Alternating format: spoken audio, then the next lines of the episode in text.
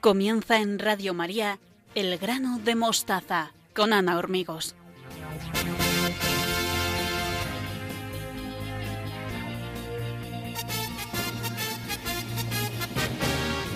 Buenas noches, queridos oyentes. Sean todos ustedes bienvenidos al programa número 48 del grano de mostaza.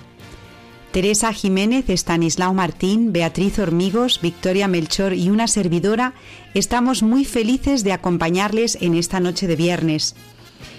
Hoy está con nosotros Alberto Loarte Prieto, doctor en ciencias físicas, que va a hablar de ciencias y educación.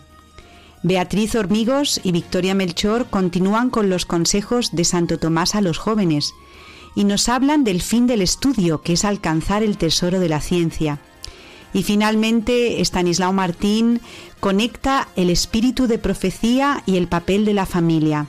Tenemos muy presentes a todos los voluntarios de Radio María que hacen posible esta emisión. Comenzamos.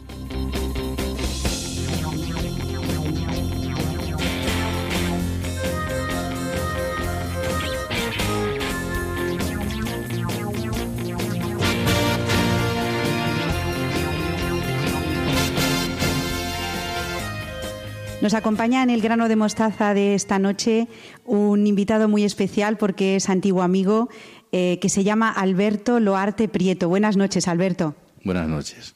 Eh, Alberto es doctor en ciencias físicas y eh, trabaja como jefe de la División de Ciencia del ITER, que es un proyecto mundial de fusión nuclear situado en el sur de Francia. Recientemente ha recibido la medalla de oro de la Comisión Europea por sus 20 años de destacado servicio en la Comisión Europea. Es también padre de cuatro hijos y está casado con una amiga mía que se llama Marta. Así que eh, te agradezco muchísimo, Alberto, que estés con nosotros esta noche en el Grano de Mostaza. Y vamos a empezar esta entrevista eh, con esta pregunta, a ver qué te parece. Como eres científico, eres eh, físico, especialista en física atómica y nuclear, ¿de dónde te viene el interés por la física? Pues a mí siempre me han interesado las ciencias, en realidad. Quizá al principio estaba más orientado hacia las ciencias de la vida, biología y eso. Pero luego, al estudiar en el instituto, la verdad es que tuve muy buenos profesores de ciencia y de matemáticas, de matemáticas y de física, y entonces pues ya me empezó a interesar más la ciencia también los aviones en realidad era lo que a mí me interesaba, más que la física. Luego cambió un poco. Has hablado de tus profesores de la primaria y de la secundaria y cómo te influyeron esos profesores de física y de matemáticas, porque eh, he leído en la, información sobre tu vida que estudiaste primaria en el Colegio de las Madres Agustinas de Talavera de la Reina y EGB en los Hermanos Maristas. ¿Qué recuerdos tienes de esa época? Pues los recuerdos son buenos, la verdad, era una época buena. Eh, la parte, digamos, de, educación en el instituto fue una época además muy interesante en España porque fue el final de la, de la dictadura y el país estaba en la, en la ebullición. Entonces fue también muy turbulenta, pero a la vez muy bonita. Y porque había un cierto espíritu de salir adelante que quizá ahora se haya perdido. La gente tenía muy diferentes opiniones, pero había una esperanza de un futuro mejor. Y de ellos, pues, no sé, quizá en la época de los maristas no estaba yo especialmente interesado eh, por alguna ciencia en particular. En general me interesaban más las ciencias que las letras. Luego ya en el instituto tuve profesor de física muy bueno que se llamaba Ricardo y una de matemáticas que se llamaba Juani y entonces me interesó más la parte de ingeniería y de física. Y ya pues estudié, estudié física, pero en realidad al principio no sabía si iba a estudiar aeronáuticos o física. De hecho, el día que fui a Madrid fui con las dos matrículas y al final hice la de física. Bueno, Alberto, eh, fíjate qué pregunta te voy a hacer ahora. Esta yo creo que es la pregunta del millón. ¿Tú crees que se puede ser físico y nuclear y creer en Dios? Porque tú eres creyente, ¿verdad? Sí, yo no veo ninguna, mm, ninguna contradicción. En realidad, mm, supongo que la gente, claro, el, que uno sepa explicar cosas de, en ecuaciones matemáticas, pues quizá uno le da uno entiende cómo funcionan las cosas, pero en realidad no sabe cómo están hechas las cosas. Y, por ejemplo, hay cosas que son muy sorprendentes, pues, no sé, por ejemplo, la ley de la gravedad, la fuerza va con el cuadrado de la distancia. Si no fuera con el cuadrado de la distancia, los planetas no existirían, no existiría la vida. Entonces hay coincidencias muy grandes en el universo para que cosas pasen de una determinada manera. Podían haber pasado de otra, pero qué casualidad que pase de una que dé lugar a ciertas cosas. Y eso yo creo que es una cosa que siempre muy muy interesante de la, de la ciencia en particular, que, que es que aún entiende las cosas, pero a la vez se da cuenta de cómo podrían ser diferentes y que no son de esa manera. Entonces yo no sé, yo no veo una contradicción directa. Es verdad que, mm, aparte, digamos, del sentimiento religioso, en épocas antiguas se ha basado en la ignorancia de la gente. Y entonces esa parte, pues sí que realmente la ciencia ha eliminado y como consecuencia de eso ha habido mucha gente que al explicar cosas que se consideraban milagrosas y no lo son, ha perdido parte de la fe, pero la profundidad del universo y por qué las cosas son como son sigue estando. Y yo creo que no, no hay una contradicción obvia. Alberto, ¿cómo podríamos cuidar el medio ambiente en familia y practicar el ecologismo cristiano, como nos ha pedido el Papa Francisco? Pues yo creo que es una cosa mucho más difícil de, la que de lo que parece, porque a todos nos gusta hacer gestos que en realidad no cuestan tanto, como por ejemplo, pues eh, separar la basura y cosas de este tipo que son buenas y hay que hacer. Pero luego hay montones de cosas que la gente en general no nos damos cuenta de lo que cuestan, por ejemplo, mantener una habitación fría en invierno, cuando uno en verano, cuando uno está y tal.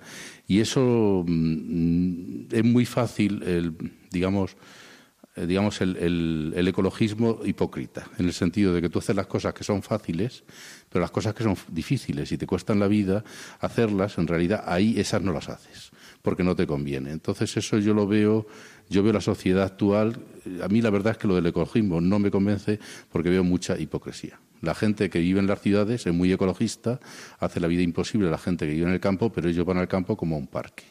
Y a mí eso no me gusta, no me gusta nada. De hecho, yo, o sea, yo soy ecologista en el sentido de que me gusta respetar la naturaleza, pero todo movimiento ecologista, la verdad es que francamente no me gusta porque lo veo profundamente hipócrita. Alberto, también querría preguntarte si tú crees que el cambio climático existe, porque aquí también yo creo que entran en juego las ideologías. Hay gente que dice que es un gran invento, otros que piensan que en realidad existe y que tenemos que cuidar el planeta de otra manera porque eh, parece ser que lo estamos haciendo mal. ¿Tú qué piensas? El cambio climático existe, está claro, porque todos los años se registran temperaturas récord. Entonces eso, eso es un hecho fehaciente. Lo que está un poco menos claro, aunque yo creo que relativamente claro, es que esto se deba a la acción directa del hombre. Y es más difícil porque es muy difícil estar absolutamente seguro. En todo caso, es una cosa de muy alto riesgo. Entonces uno no debería jugar con eso porque realmente puede tener lugar a, a situaciones bastante desastrosas y catastróficas. Yo el problema que veo con lo del cambio climático es que hay soluciones que el mundo puede, la humanidad puede hacer hoy en día pero se ha decidido no aplicar. Y hay una, mm, una mentalidad muy... como el, problema que ocurre es que como todo el movimiento ecologista y en contra de empezó en contra de las centrales nucleares, ahora se encuentran con una situación que realmente el problema del, del, cambio climático solo se puede solucionar a corto plazo con centrales nucleares. Y es una cosa muy difícil el renunciar a tus orígenes. Por ejemplo, los partidos comunistas, hasta que renunciaron a ser masistas-leninistas, les costó mucho el Partido Socialista. Costó decenas de años, cuando estaba claro que eso era un sistema dictatorial. Pues ahora pasa lo mismo. Ahora mismo hay un, problema de, solución factible a corto plazo, que es electrificar el mundo a, base de centrales nucleares, eólicas y hidroeléctricas y tal, pero se ha decidido que hay una energía que no se va a utilizar. Y entonces, a base de energías renovables, es muy difícil muy difícil, es muy caro y es muy difícil. Entonces, pues en el fondo no se hace lo que se podría hacer. Y es una situación también muy complicada porque la gente que empuja en ese sentido tiene que renunciar a sus raíces, pero la vida es así. A veces uno, yo no pienso que, que las cosas se hagan a mala fe. Uno piensa una cosa, cambia las circunstancias y hay que cambiar de opinión. Y se ha decidido no cambiar de opinión. Y ese es el, por eso el asunto no va a la velocidad que debería y se siguen utilizando combustibles fósiles. Por ejemplo, Alemania ahora mismo está consumiendo, produciendo más CO2 que nunca en la vida, porque están quemando todo el carbón que tenían, que ya habían dejado de quemar en los años 80, porque han decidido eh, cerrar todas las centrales nucleares y claramente con centrales solares y de viento no hay suficiente y entonces quemas carbón. Y España hace lo mismo.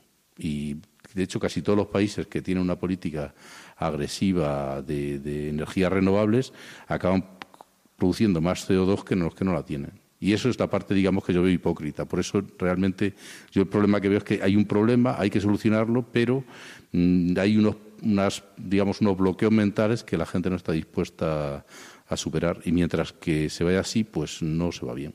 Yo lo que no sé es cuando se dará cuenta la gente que hay que cambiar. Hay que cambiar o bien eh, volver al, al, nivel de vida de los años 70 y de consumo de energía, o bien hacer otras cosas. Y como todo tiene un precio y te puede gustar o no te puede gustar. Pero todos queremos tener internet en todos sitios, queremos tener acondicionado, tenemos que tener tal. Entonces esas cosas no se tenían en los años 70 y no había problemas. Si ahora las quieres tener, algo hay que pagar y hay que decidir qué precio hay que pagar. Y ahora de momento se ha decidido pagar el, no pagar el, mayor precio porque se, se invierte en mucho dinero en cosas que no son la solución, no van a dar la solución final para, para el problema y a la vez se, la solución que hay no se utiliza porque hay unos prejuicios, porque en el fondo es lo que, lo que pasa. Alberto, ¿tú crees que em, lo que hacéis en el ITER, que es em, eh, buscar una forma de generar energía eléctrica de una manera em, pues, que sea respetuosa con el medio ambiente, va en consonancia con eh, lo que nos manda el Papa Francisco de cuidar el planeta que hemos recibido y de este ecologismo cristiano del que hablábamos antes? Sí, porque en realidad lo bueno que tiene lo bueno que tiene la fusión nuclear es que es una energía nuclear, por tanto es muy eficiente, se producen grandes cantidades de energía con muy poca materia y lo bueno que tiene es que, que esa es la parte débil de la energía nuclear actual es que esta energía de fusión no produce residuos radiactivos de larga duración. Entonces eh, eso, digamos, es la gran ventaja cuando se consiga que realmente lo único es una energía nuclear, por tanto, el, reactor mismo se vuelve radiactivo, pero básicamente habría que mantener que la, gente no entre en la instalación en 100 años y después de 100 años ya está, se puede reutilizar. Entonces, esa es la parte muy buena que tiene. La parte es que es difícil, es una cosa muy difícil porque hay que reproducir en la Tierra las condiciones del, del centro de, la de una estrella y eso es muy complicado. Bueno, vamos ahora a hablar un poquito del científico como padre y como esposo. ¿Cómo compaginas tu vida laboral con la vida familiar? A ver, cuéntanos. Pues la verdad, a veces bien y a veces mal, porque hay periodos de mucho trabajo, también tengo que viajar al extranjero y entonces pues la familia nota, gracias a Dios, mis suegros vienen a cuidar a los niños cuando yo no estoy, pero sí, hay periodos que siempre es una, una fuente de tensión el, la vida familiar y la vida profesional, pero bueno, se hace lo que se puede, se trata de mantener lo más posible y con cuatro niños, pues la verdad es que uno está bastante ocupado también en casa, aunque la verdad es que trabajo bastante. Alberto, me gustaría también preguntarte, eh, para todas las familias que nos escuchan en, este programa de Radio María, si se puede inculcar la inquietud científica y la curiosidad científica en nuestros niños, en la familia. Porque es verdad que, eh, no sé, en, los colegios de Francia, pero aquí en, España hay muy poquitos niños que les gusten las ciencias, las matemáticas y la física. Eh, son asignaturas bastante áridas para ellos. ¿Cómo, danos algún consejo. Yo creo que eso se puede inculcar preguntando a los niños por qué. O sea, tú enciendes la televisión, ¿cómo funciona eso? Simplemente. O sea, ¿cómo funciona la televisión? Prácticamente nadie sabe cómo funciona la televisión. Nadie sabe cómo funciona un motor. Tú das a la llave del coche, el coche anda, cómo funciona. Entonces yo creo que si tú vas preguntando y explicando cómo funcionan las cosas, a los niños tienen curiosidad, porque utilizamos un montón de cosas que ha tardado la humanidad en desarrollar a cientos de años, en particular en el siglo pasado se, hubo una explosión de la ciencia y de la técnica, y la gente ya se ha acostumbrado, pero nadie sabe cómo funciona una nevera, cómo funciona un microondas. No, nadie sabe. Entonces, si a un niño le dices, tú sabes cómo funciona un microondas, y se lo explicas, porque estas cosas se pueden explicar, pues tienes curiosidad, porque ya uno entiende cómo son las cosas. Yo creo que nos hemos acostumbrado mucho a utilizar muchas cosas técnicas sin saber cómo funcionan, y no es tan difícil.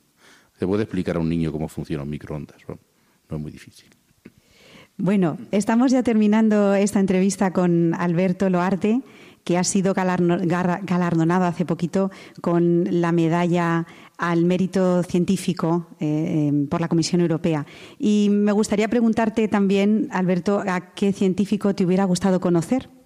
Pues yo creo que a mí me hubiera gustado conocer a Einstein, porque era un individuo muy peculiar, aparte de un gran científico, pero también una personalidad muy, muy interesante ha habido gente muy, muy interesante también de conocer, pero yo creo que desde el punto de vista filosófico era una persona de profundidad de pensamiento. Él se preguntaba el porqué de las cosas, además era judío, entonces tenía una, una religiosidad intrínseca en las cosas que él estudiaba y me parece en ese sentido una persona muy interesante, aparte del mito y que todo el mundo yo creo que de, de, las personas que ha habido en la ciencia, aparte de la parte, digamos, científica, que era un individuo claramente brillante, también una persona de, profundidad de conocimientos y que tomó decisiones controvertidas en, en, su vida, como apoyar el desarrollo de la bomba atómica por Estados Unidos.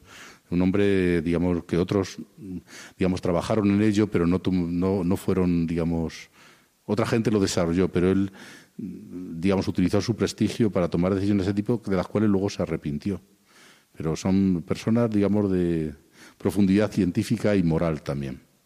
O sea que los hombres de ciencias no solamente están pensando, sino que se, o sea, pensando en cosas científicas, sino que también son profundos pensadores de lo humano, ¿no? Porque un científico tiene que ser también profundamente humano, Alberto.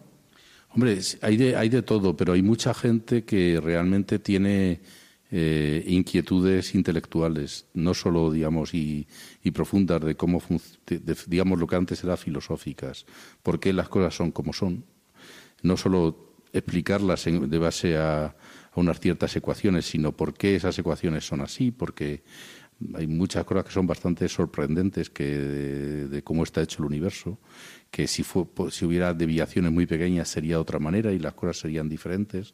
Entonces, ese tipo de cosas nosotros no las podemos explicar. Nosotros podemos utilizar unas ecuaciones, demostrar que la naturaleza se comporta así, pero tú no sabes por qué se comporta así. Ese tipo de cosas es muy interesante porque uno, eso digamos, ya la metafísica, no es física. Tú no, la física explica cómo funciona el universo, no cómo el universo es. Eso es fuera de nuestro campo. Y ya para terminar, a ver, a ver esta pregunta, Alberto, eh, pero nos tienes que dar un poquito de esperanza, ¿no? ¿Qué futuro le espera a nuestro planeta? Pues yo pienso que el futuro, si seguimos como seguimos hasta ahora, no muy bueno. Yo lo que espero es que, como decía, esta, la gente entre en razón cuando la magnitud del problema sea suficiente.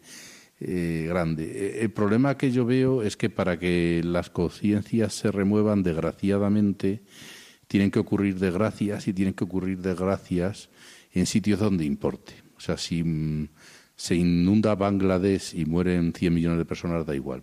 Si se inunda Wall Street una vez al año, no da igual. Entonces eso es lo que tiene que pasar. Desgraciadamente yo pienso que hasta que empiecen a tener problemas países que tienen el dinero y la gente realmente vea que esto es un problema urgente, yo pienso que se echarán parches, pero no se afrontará el problema. Ahora el problema yo pienso que es afrontable, no es solucionable si uno realmente decide poner los medios que, tiene a su alcance. Pues damos muchísimas gracias a Alberto Loarte Prieto, que es eh, doctor en ciencias físicas y diplomado en ciencias matemáticas eh, trabaja como jefe de la División de Ciencias del ITER y ha recibido la Medalla de Oro de la Comisión Europea por 20 años de servicio como físico nuclear. Muchísimas gracias, Alberto. Eh, creo que ha sido una entrevista que va a abrir horizontes a nuestros oyentes y que el grano de mostaza está en, aquellos ámbitos en los que eh, tengamos algo que decir y algo que contar. Muchísimas gracias, Alberto. Pues gracias a vosotros. Adiós.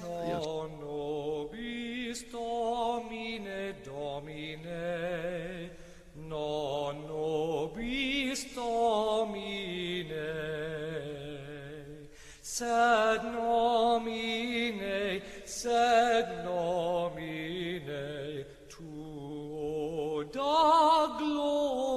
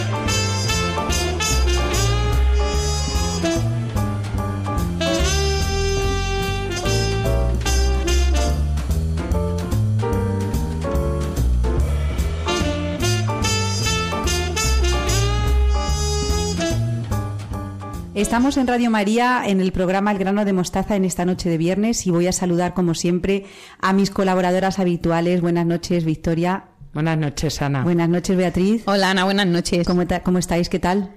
Bien, muy bien. Muy bien. Pues vamos a comenzar con los consejos de Santo Tomás a los jóvenes. Beatriz, ¿de qué nos vas a hablar hoy? Pues mira, hoy os traigo el decimoquinto consejo que da Santo Tomás a los jóvenes estudiosos, como tú dices. Santo Tomás dio la siguiente respuesta a un discípulo que le preguntó. Acumula todo lo que puedas en el, en el armario de la mente, como quien desea llenar un vaso.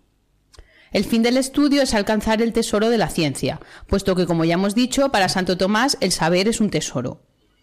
Y ahora nos podemos preguntar, ¿qué entendemos o qué es un tesoro? Pues un tesoro lo podemos definir como un conjunto de cosas valiosas que están guardadas en un sitio determinado, normalmente escondidas para que no las pueda encontrar cualquiera porque son muy importantes para quien las guarda.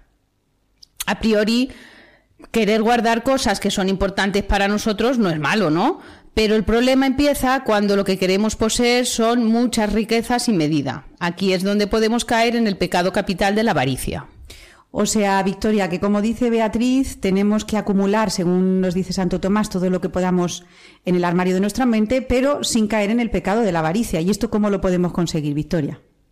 Pues hombre, un poquito difícil, pero siempre yo creo que hay que usar la justa, la justa medida porque es cierto que tenemos que ir eh, acumulando, sobre todo en, nuestra mente, pero fíjate, yo creo que también lo hemos comentado en alguna ocasión, que a veces eh, yo creo que aquí Santo Tomás no habla tanto de, esa riqueza material, que también, sino que a veces eh, nos convertimos ricos en, conocimientos y eso puede derivar en la, en la soberbia, en en esta avaricia también. Yo creo que siempre hay que buscar un, término medio. Por supuesto, todo lo que estudiemos y, guardemos para nosotros, mucho mejor. Pero aparte del término medio, también yo tiraría por el, introduzco el término de humildad. Bueno, pues aquí estamos hablando de los tesoros, de cómo acumularlos sin caer en el pecado capital de la avaricia. Y Beatriz, ¿nos puedes decir cómo se definiría la avaricia? Pues sí, se define como el afán desmedido de poseer y adquirir riquezas para atesorarlas. Conlleva, por tanto, a poseer y atesorar en la tierra más cosas de las que necesitamos. Todos hemos dicho o hemos oído alguna vez la frase de que la avaricia rompe el saco. Y como decía antes Victoria, eh, ¿cómo es posible atesorar eh, cosas que no son materiales? Si estamos hablando del estudio, porque Santo Tomás eh, dice estos consejos a los, a los jóvenes, ¿cómo, cómo podemos entender esto de, que la avaricia rompe el saco en, en, un sentido intelectual, como tú decías antes, Victoria? Y, y luego también entroncando con el tema de la humildad. Sí. Mm, yo creo que un exceso de conocimiento sana puede llevar incluso, mm, llevado a un grado extremo, incluso hasta una pérdida de la realidad, porque una persona que se centra solo, solamente en los estudios y en el querer conocer más, en el ser más inteligente, más, más listo, puede incluso que eh, llevarle a romper las relaciones personales con los, con los demás.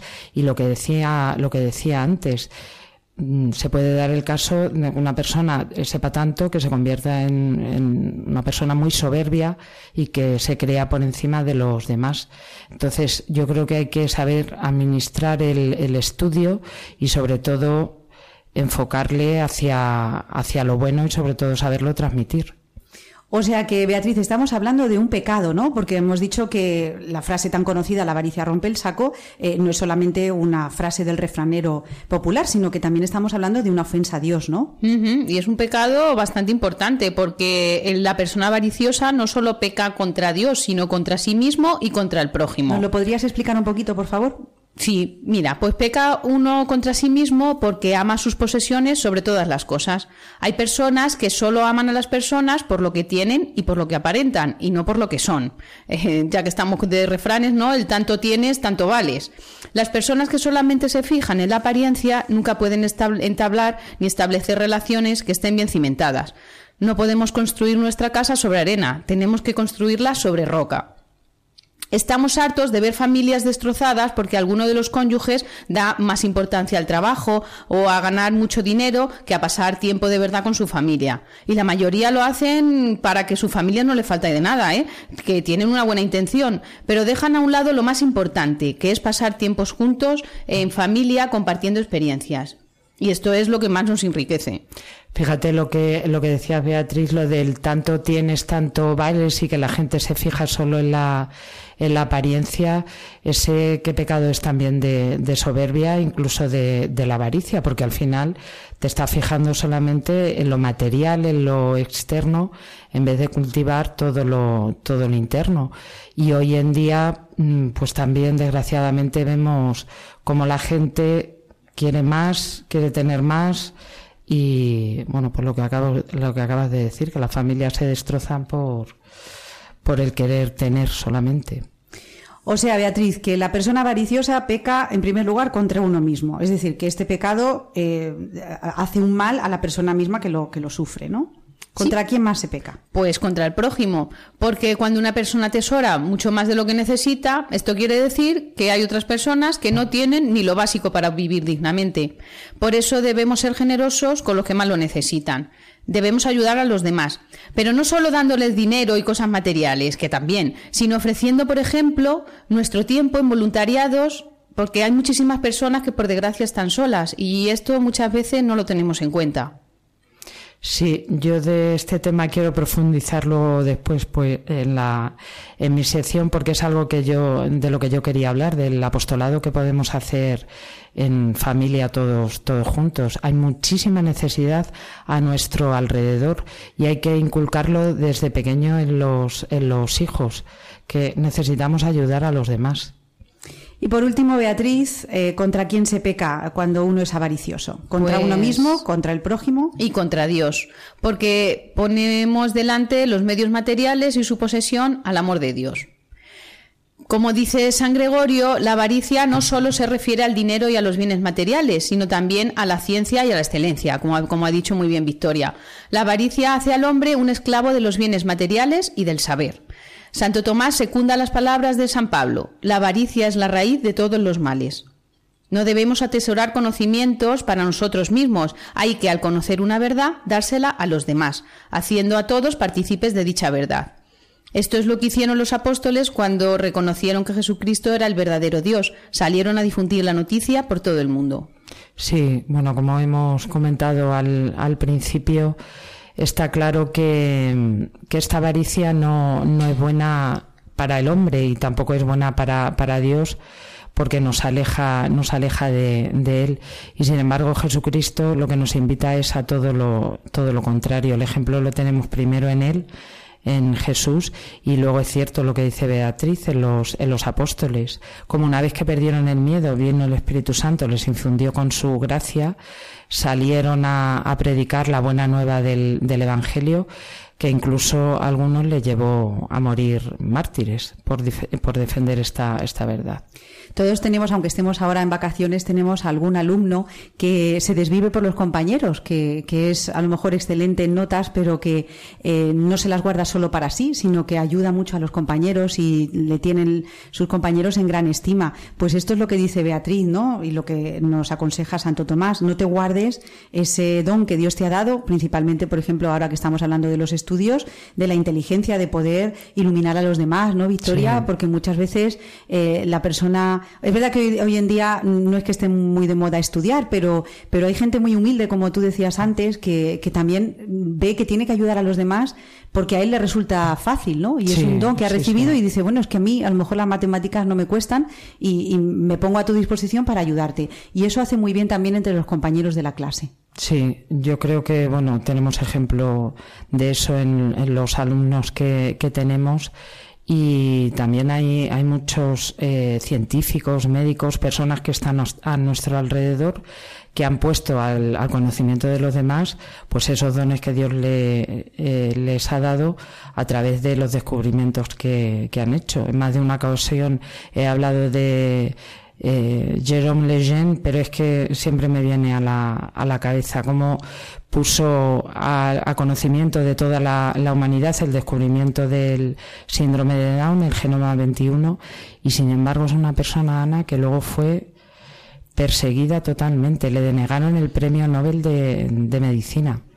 O sea que fíjate, a veces hasta, hasta las últimas consecuencias hay que poner siempre nuestros dones para los demás nos pese como nos pese, sí. Sí. Además, acabamos de hacer la entrevista a Alberto Loarte, que es una persona también muy humilde, un gran científico que está, pues eso, a, nuestra mano, ¿no? Para pedir, para, pues para pedirle consejo, para que nos cuente tantísimas cosas como sabe y, la entrevista tan interesante que nos ha concedido. Desde aquí eh, animo a la gente a que, como él dice, se pregunte por las cosas, no, como siempre dices tú, ¿no? La, la, sana curiosidad, la inquietud. Nunca, nunca estar con conformes con lo que tenemos, sana, sana inconformidad. Y bueno, hay una mm, de las partes de la mm, eh, definición que has dado antes, Beatriz, del consejo que dice que acumules todo lo que puedas en el armario de tu mente. Y creo que esto del armario a ti te gusta bastante. Te va a salir la vena materna aquí con el armario. pues esto del armario de la mente? Qué importante es tener todo en orden, ¿verdad? Si queremos encontrar rápidamente algo, tardamos mucho menos tiempo si todo está ordenado y en su sitio. Esto es así. Pues si es una verdad tan clara, ¿cómo nos cuesta tanto tener las cosas ordenadas? Vamos, que nos lo digan a nuestros hijos, ¿no? Pues Santo Tomás dice lo mismo cuando se refiere al estudio. Las verdades no deben acumularse en nuestra inteligencia de forma arbitraria. Tienen que estar ordenadas a su último fin, que es Dios. Sí, bueno, tú como madre lo sabes muy bien, lo, de, lo del orden, como profesoras que somos también, el mantener el orden en, en clase, los estudios. Pero fíjate esto que dice Santo Tomás, que las verdades no deben acumularse en nuestra inteligencia de una forma arbitraria y desordenada, sino que tienen que estar ordenadas hacia Dios. De nada nos, nos sirve, como venimos comentando, tener muchísimos conocimientos si al final no siguen el cauce que tienen que seguir y los ponemos en el, en el camino eh, que debe llevar a, Dios, sea de una manera científica, literaria, cultural, da igual, cualquier tipo de, saber ha de estar ordenado siempre al fin último, que es Dios por quien hacemos todas las cosas. Además, aquí estamos hablando sobre todo de, de, acumular lo que puedas en el armario de la mente y el orden tan importante como decía Beatriz, no solamente en las cosas materiales, sino también en lo que se refiere a la inteligencia. ¿Qué peligro tiene Internet en esto, Victoria? Porque, claro, ahí está toda la información. Mucha gente cree que esa información está colocada ahí por alguna mano divina y claro, toda esa información tiene una intencionalidad. Hay ciertas informaciones que se potencian, otras que eh, se silencian, otras que aparecen con un montón de visitas y todo esto. Eh, eh, ¿cómo, ¿Cómo podemos nosotros ordenar toda esta información? Porque hoy en día la información a lo mejor es el exceso de lo que tenemos, pero claro, tenemos que ordenarla según nuestro fin último, que es Dios. Vaya tema, ¿eh? Sí, la verdad es que daría para un programa entero, un tema bien interesante, porque claro, lo primero que te sale es no busques nada en Internet, pero no nos podemos cerrar a los a las redes sociales y, y bueno sobre todo a estar informados pero para eso antes hay que crear una conciencia, hay que estar bien formados y hay que crear una conciencia.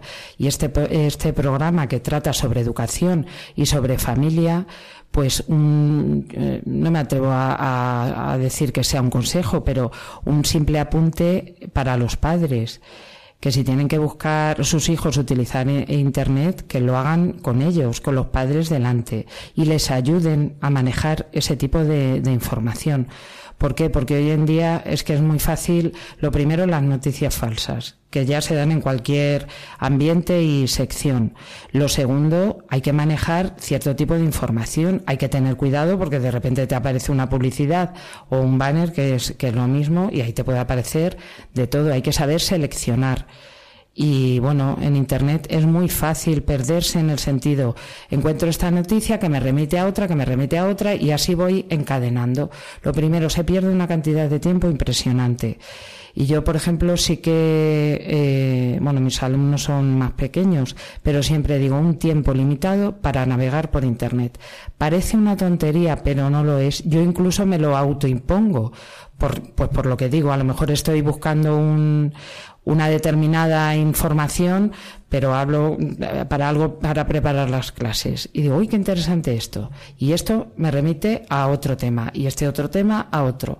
Al final miras el reloj y tranquilamente has pasado más de una hora y de dos navegando en Internet. ¿Es tiempo perdido?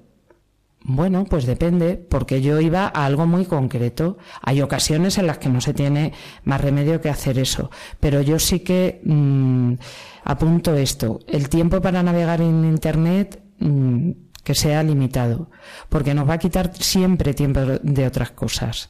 Tiempo de estar con la familia, de hablar con los hijos, hablar con el esposo o con la esposa, de llamar a alguien por teléfono que realmente lo, lo necesite, de rezar, que es muy importante también.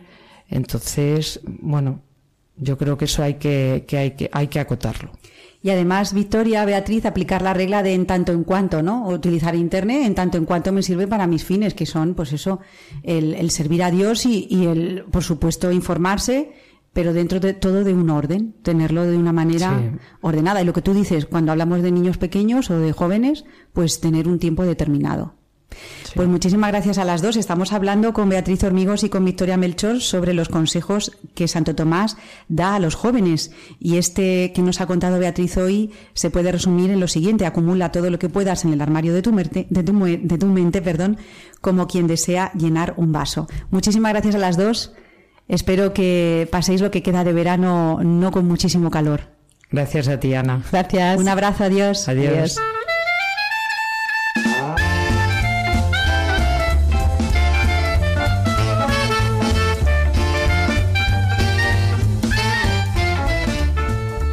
Estamos en Radio María en el programa El grano de mostaza y nos acompaña esta noche, como siempre, Stanislao Martín. Buenas noches, Stanislao. ¿Qué tal te encuentras en esta noche de verano? Pues muy bien, con el calor propio de la época, pero bueno, estupendamente, contento como siempre. Contento y encantados de estar con nuestros oyentes. Eh, Stanislao, continuamos por donde lo dejaste en el programa del mes de julio, hablando del carisma de la profecía. Y decías que no teníamos que tener miedo a las palabras. ¿Nos recuerdas, por favor, qué es esto del espíritu de profecía y qué tiene que ver con los padres de familia? Porque a lo mejor la conexión en verano se nos ha ido un poco. Bueno, pues vamos a decir algo, sí. El profetismo es algo que se nos ha dado a todos los bautizados con el bautismo. Esto no es ninguna ocurrencia particular de nadie, ni es ninguna cosa rara, ni es una salida de tono, esto es la doctrina de la Iglesia en la cual insiste muchísimo el magisterio actual. Creo que para entender la función profética que tenemos como cristianos puede venir bien hacer un poquito de historia, una cosa muy breve, y echar un vistazo al profetismo antiguo. Los profetas de Israel tuvieron la gran misión de mantener viva la esperanza del pueblo elegido en que Dios les enviaría un Salvador. Dios había prometido un Mesías y había repetido su promesa varias veces por medio de los profetas. Pero pasaban los años, los siglos, y el Mesías no llegaba. En esta larga espera, con el fin de que no decayeran la fe ni la esperanza en sus promesas, el mismo Dios quiso mantener vivas esa fe y esa esperanza a través de los profetas anteriores a la venida de Jesús. El último profeta y el más grande, Juan el Bautista, fue contemporáneo de Jesús, pariente suyo, como sabemos, y murió a poco de que Jesús comenzara su vida pública.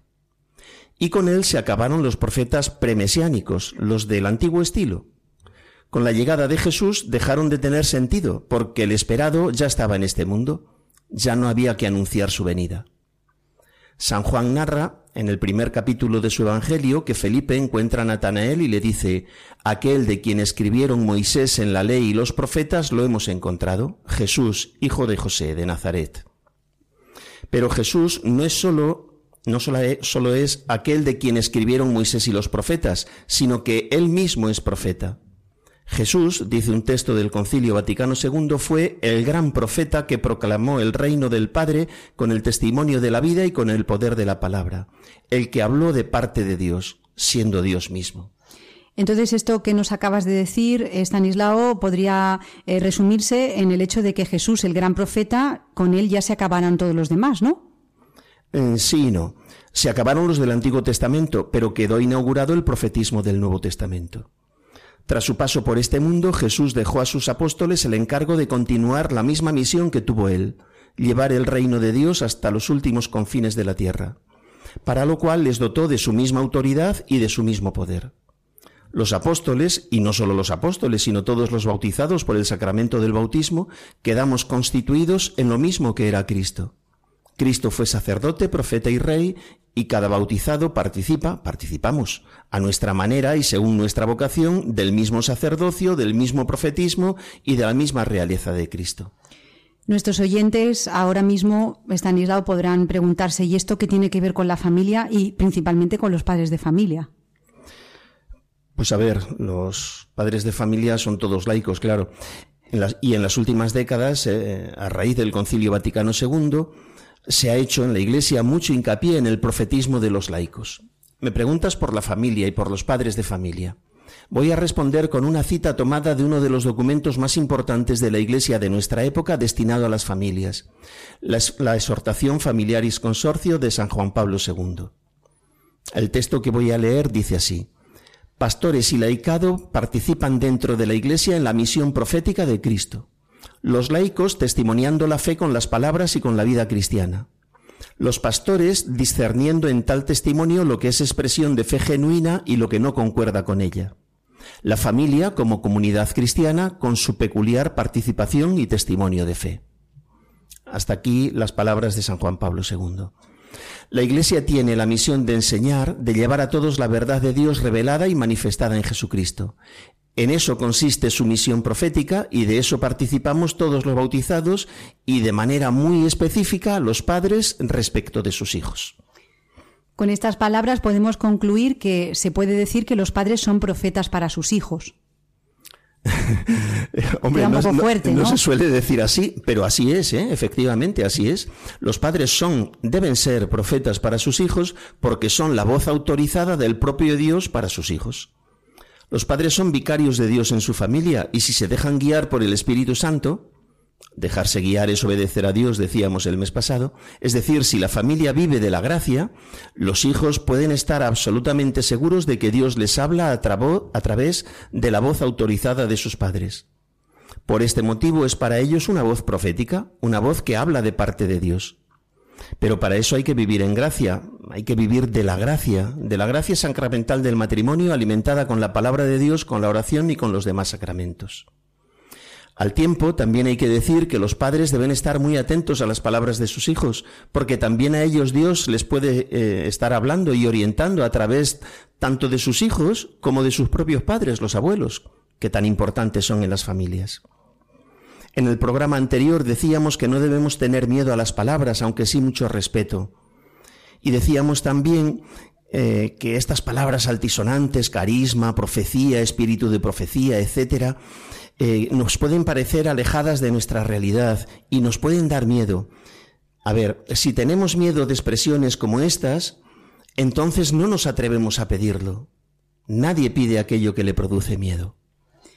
Hablando del miedo, podemos decir que eh, el, hecho de pensar que cuando alguien habla por parte o de parte de Dios significa que o es, o es un poco raro o tiene que ser muy santo o algo así, ¿no? Te hablo en nombre de Dios o te hablo de parte de Dios. A lo mejor esto nos, nos parece un poco elevado. Madre mía. Qué susto, ¿no? Sí. A ver, puede ser, ¿no? Pero si se piensa eso, se cometen al menos dos errores, ¿eh? Que no son pequeños. El profeta es el cristiano el cristiano, el bautizado, es decir, un hombre, una mujer de lo más normal, no es un extraterrestre. Y lleva y está destinado a una vida pues con los mismos vaivenes que todos los demás, con los mismos afanes y eh, teniendo que atravesar las mismas dificultades. Y en cuanto a la santidad, hombre, pues es muy recomendable que el, profeta, hombre o mujer, eh, el cristiano, sea una persona muy santa. Pero igual que debemos serlos todos los demás bautizados, ¿no? que no somos padres de familia o que no tengamos que, estar hablando una cosa muy autorizada. Cuando Dios elige a alguien para que hable en su nombre, esa elección no significa que el elegido sea más santo que los demás.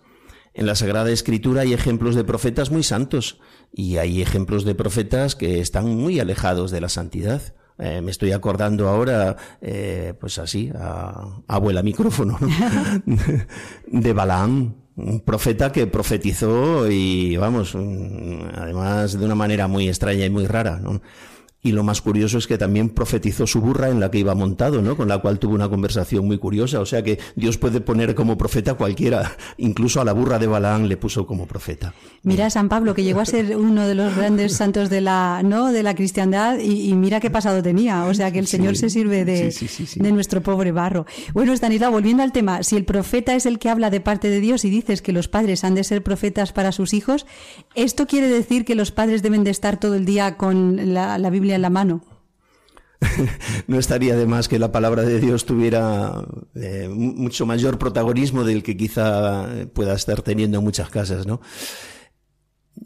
Estaría muy bien, digo, y mucho tenemos que aprender de creyentes de otras religiones en el conocimiento y en el uso que hacen de sus textos sagrados, ¿no? Los judíos con la Torá, en el Antiguo Testamento, los musulmanes con el Corán, por ejemplo. Pero esa no es la exigencia del profetismo. Es cierto que profeta es todo aquel que habla de parte de Dios, pero hablar, de parte de Dios no es saberse la Biblia, ni saber citarla, ni estar todo el día con ella en la mano, que puede crear incluso pues, una reacción contraria ¿no? al texto sagrado. Hablar de parte de Dios es ser testigo de la verdad, de toda verdad, incluida la verdad de nuestra fe. Jesús, el gran profeta, así habló de sí mismo como testigo de la verdad en sus momentos más comprometidos como hombre, al que podía mandarlo a la cruz, Pilato, y que acabó mandándolo, ¿no? Le dijo esto, yo para esto he nacido y para esto he venido al mundo, para dar testimonio de la verdad. Esta fue la misión de Cristo y esta es la misión de todo cristiano, dar testimonio de la verdad. Y esta misión también de todo padre y de todo madre, eh, de toda madre, perdón. Eh, ser testigos de la verdad, cada uno ante el otro y ambos ante sus hijos, educar en la verdad, vivir en la verdad, realizar la verdad en el amor, en el amor que es propio de la familia.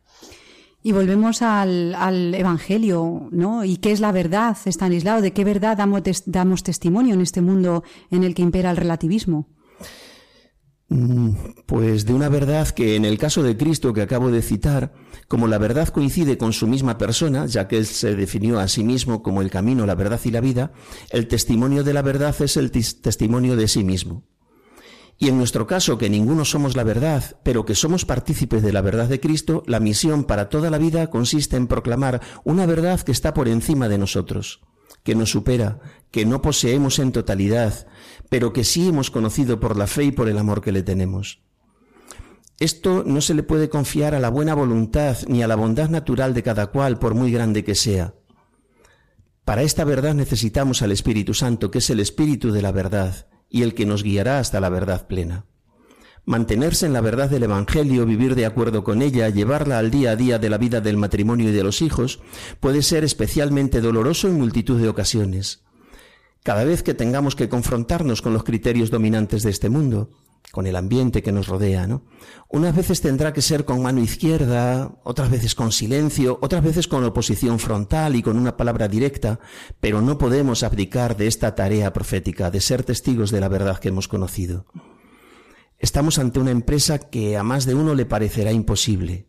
Lo es, lo es. Lo es si no contamos nada más que con nuestras propias fuerzas. Pero el Espíritu es la verdad, dice San Juan en su primera carta. No solo el Espíritu de la verdad, no, no, sino el Espíritu es la verdad. El Espíritu Santo es Dios y para Dios nada es imposible. Pues qué bonitas estas últimas palabras, Estanislao. Como siempre, los cristianos tenemos que dar testimonio de la esperanza, porque si no, si miramos a nuestro alrededor, parece que todo se hunde y que estamos en una sociedad en la que la crisis de valores es, es, muy preocupante, ¿no? Pero lo que tú dices, es una empresa para la que no contamos con nuestras propias fuerzas. ¿Qué les podrías decir a estos eh, matrimonios jóvenes que empiezan su andadura en, en pareja y que pues pueden encontrar muchísimas dificultades en el camino? Porque ya, los que eh, tenéis muchos años de matrimonio, eh, no lo que, lo que decíamos, ¿no? La, la, experiencia también es un grado, ¿no? A ver, para todo matrimonio, indistintamente de la edad, pero quizá efectivamente a los jóvenes les pueda ayudar un poquito más que vivan de la gracia sacramental. El sacramento del matrimonio no es una celebración puntual que se acabó la boda y los invitados se fueron a su casa y aquí se acabó el matrimonio, ¿no? No, ahí se han acabado las nupcias, ahí se ha acabado la celebración del matrimonio, pero la gracia del matrimonio es constante, es permanente Y la gracia que un matrimonio recibe es para ese matrimonio. No es una cosa abstracta, no es la gracia del matrimonio en general, porque eso no nos diría nada a ninguno. No, no. Es para ti que te llamas Juan y estás casado con esta que se llama María. O sea, para poder llevar adelante tu vida de comunión con María, a ti se te da una gracia especial, que comienza en el día de la boda y no se acaba nunca, hasta la muerte, ¿no? Que nos dice la Iglesia. Y a María para que pueda vivir con Juan en concreto. Entonces, que actualicen la gracia sacramental, que la actualicen siempre. A los matrimonios les hemos hablado muchas veces en la Iglesia y lo seguimos haciendo. Eh, mucho desde nuestra desde nuestros recursos, desde nuestras fuerzas, desde las cosas que son buenas y que siendo buenas y que hay que hacerlas, ¿no? Pero parece como si ahí se acabara todo, ¿no? De, que son los consejos que vienen a dar los libros de autoayuda, de saber relacionarse, de este tipo de cosas. Eh, no, no, no. O sea, con diálogo solo no arreglamos, y es necesario. Con buena voluntad solo no arreglamos la vida de un matrimonio. No, no, se sostiene la vida de un matrimonio. El matrimonio es un asunto espiritual. Recuerdo que hemos dicho en algún programa, igual que la educación, es un asunto espiritual, es un sacramento. Bueno, la educación no es un sacramento, ¿no? Pero el matrimonio es un sacramento y, el, y, y, y no podemos hacer que una realidad sacramental viva solo de, de, las fuerzas humanas, porque es que entonces nos estamos engañando, estamos engañando a la gente. No, hay que vivir de la gracia de Dios y luego poner en, en, acto, eh, poner en marcha todas las fuerzas que se nos hayan dado naturales, todas nuestras capacidades. Eh, bueno, si me preguntas de alguna de ellas, pues yo pondría el sentido del humor. y sobre todo quererse mucho, ¿no? sí, sí, bueno, eso, por supuesto, por supuesto. El sentido del humor es una especie de antídoto, tapa agujeros, ¿no? Que, va una, una, especie de restaurador universal de estos que se venden para los muebles, ¿no? Que vale para cualquier. Uno. Sí, cosas de esas. Bueno, pues es que es que mm, viene muy bien, viene muy bien y, y sirve pero mm, dejando dicho lo que ya hemos dicho, ¿no? Sin volver a repetirlo, en cuanto a los recursos humanos, a, a, los naturales, por supuesto hablar mucho y la capacidad de comprensión y la paciencia y todo eso, sí, sí, pero yo quiero hacer hincapié en el sentido del humor. Me parece muy bien. Además, yo creo que, que, el sentido del humor arregla muchas cosas porque si no, al final nos volvemos un poquito amargados.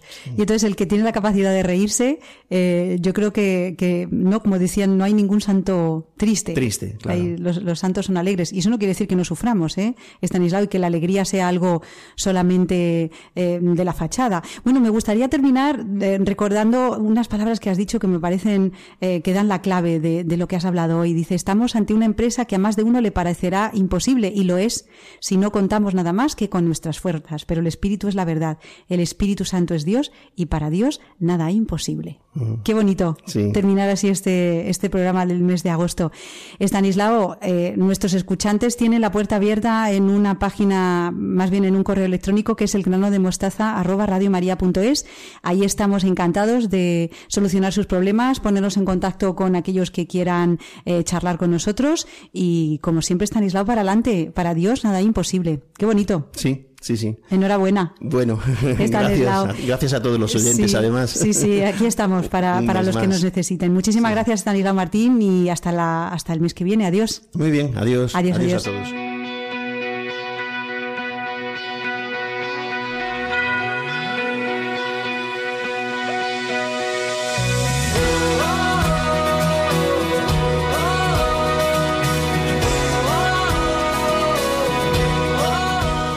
Terminamos nuestro programa número 48 del grano de mostaza.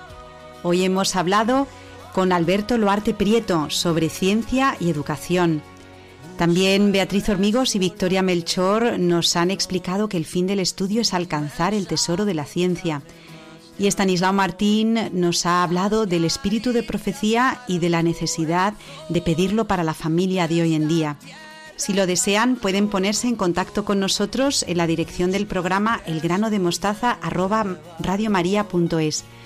Ya saben que formamos parte de la sección Vivir en Familia, con programas dedicados a la educación, como Familia y Colegio, Educar Hoy y Dios entre líneas. Solo queda darles las gracias a todos ustedes por habernos elegido y esperamos volver a contar con todos dentro de un mes, el próximo 6 de septiembre de 2019. Les dejamos con moral de cada día con el padre Antonio María Domenech. Feliz verano y adiós.